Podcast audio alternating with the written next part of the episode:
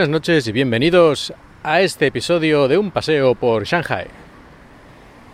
En esta noche tremendamente húmeda porque ha estado lloviendo todo el día y las temperaturas ya son bastante altas, así que la humedad se reconcentra especialmente. Voy a hablar sobre restaurantes, un tema ligerito hoy. Una de las cosas que más llama la atención en China respecto a los restaurantes es que aquí lo extraño es que haya un restaurante que sea único. Es decir, la mayoría de los restaurantes son cadenas de restaurantes. Solo los restaurantes, digamos, muy pequeños y así como muy de bajo nivel, suelen ser restaurantes familiares, que es una familia o unas personas que están allí trabajando, han montado el restaurante y trabajan y son ellos y ya está. Pero la mayoría, por lo menos en las grandes ciudades, no son eso, sino que un mismo restaurante puedes encontrarte a lo mejor en una ciudad como Shanghai que tienen 20 o 30 o 40 locales del mismo restaurante con el mismo nombre y platos normalmente iguales o a lo mejor con pequeñas diferencias en un local o en otro, pero básicamente es lo mismo. Y no estoy hablando de restaurantes de comida rápida, que también hay muchísimos sino restaurantes, digamos, normales. Aparte de este detalle que estoy mencionando, de que son una cadena, es decir, tienen sus mesas normales, con sus cubiertos, con sus vasos, con sus camareros, es decir, son restaurantes perfectamente normales. La única diferencia es que no son restaurantes únicos, sino que son una cadena de restaurantes. Esto, por un lado, es muy útil porque tú cuando te mueves por una ciudad como Shanghai, si ya conoces 4, 5, 6 de estas cadenas de restaurantes que te gustan, pues es fácil que te encuentres alguna de ellas, estés donde estés, y ya sepas qué tipo de comida hay, y al mismo tiempo no es comida rápida, sino es una comida relativamente normal para un restaurante. Por otro lado, tal vez esto le quita un poquito de, no sé, de sorpresa, ¿no? De facto sorpresa, ya que como he dicho, restaurantes realmente únicos, que solo haya uno pues es bastante raro y como he mencionado, la mayoría suelen ser como muy sencillos para comidas así de los trabajadores del día a día, pues hacen fideos o hacen cosas así más simples, sin decoraciones especiales, sin nada, pequeños restaurantes, ¿no? A lo mejor tienen 10 mesas. En cambio, estos restaurantes de cadena suelen ser mucho más a lo grande, suelen tener a lo mejor 30, 40 mesas, están en centros comerciales, en lugares mucho más ajetreados y también más caros, aunque los restaurantes en China no son especialmente caros. En un restaurante puedes comer bien por a lo mejor unos 12 euros por persona o 10 euros por persona.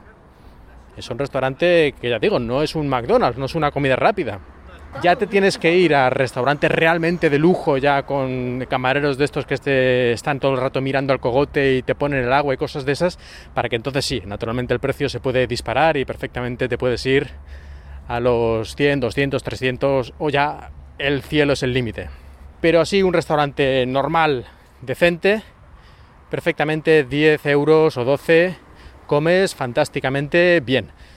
De estos restaurantes de cadena, por ejemplo, hay uno que a mí me gusta bastante, aunque varía de un local al otro. No todos los locales de esta cadena me gustan igual. De hecho, hay alguna en la que fui una vez, uno de estos locales, y no pienso volver nunca, porque no me gustó pues alguno de los aspectos, fuera cómo habían cocinado los platos o cómo habían tratado los camareros o ese tipo de detalles. Así que no son todos exactamente iguales.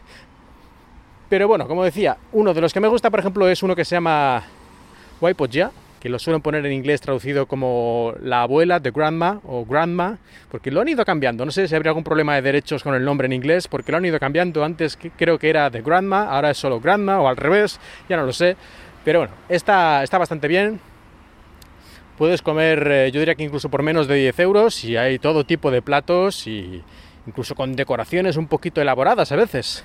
Así que no son cuatro cosas que te echan en un plato y a comer. Puedes elegir muchos tipos diferentes de cocina dentro de estas cadenas de restaurantes, que es lo que te vas a encontrar en prácticamente cualquier centro comercial. Tú vas a un centro comercial y va a haber a lo mejor 20 o 30 restaurantes y prácticamente todos van a ser de una cadena o de otra. Restaurantes realmente únicos, tiene que ser ya de muy alto nivel, que sea un chef de estos famosos y ese tipo de cosas, porque si no lo más probable es que sean cadenas.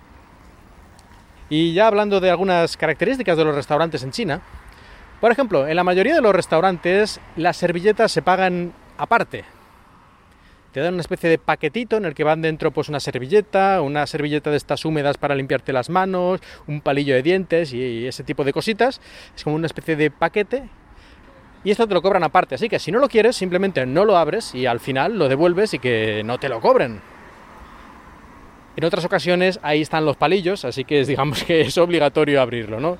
Tampoco es muy caro, eso a lo mejor te lo cobran y son 20 céntimos cada uno. Ya sé que ahí no te vas a arruinar, pero no, son cosas curiosas, ¿no? También en otros restaurantes ponen un reloj de arena.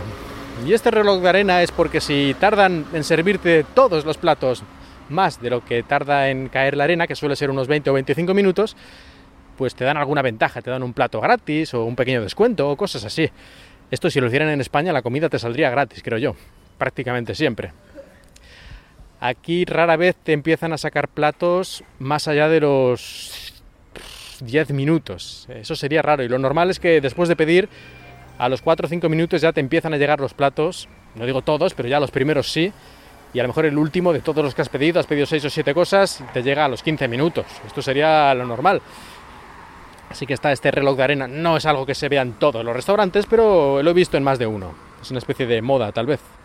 Y otras cosas curiosas de los restaurantes en China. Bueno, por lo menos yo lo vi aquí por primera vez. A lo mejor todas estas cosas que estoy diciendo ahora ya son internacionales y se dan en todas partes, incluido en España. No lo sé, me lo podéis comentar en arroba paseo Shanghai en Twitter. Pero como decía, otra cosa curiosa es que durante los últimos años, en muchos restaurantes, para elegir la comida lo hacías no hablando directamente con el camarero, sino a través de una tablet que te ponían en la mesa. Tampoco esto era en todos los restaurantes, pero era bastante habitual. Con esta tablet podías elegir qué querías, la cantidad, y luego ya le dabas al botón a enviar y ya te lo iban trayendo. Ahora, en los últimos tiempos, esto se ha ido modernizando aún más. Ahora, directamente en la mesa ponen una pegatina en la que hay un código QR lo escaneas con el móvil y te lleva a una aplicación o a una web o algún servicio integrado dentro de Alipay o de WeChat con el que puedes hacer esto mismo de elegir todos los platos e incluido pagar. Pues lo puedes hacer todo allí desde la propia aplicación y luego ya te traen los platos a la mesa. De hecho, el otro día me ocurrió algo curioso. Yo fui al restaurante primero, mi mujer estaba de camino en el taxi y es un restaurante que mi mujer conoce muy bien, es una de estas cadenas que mencionaba antes.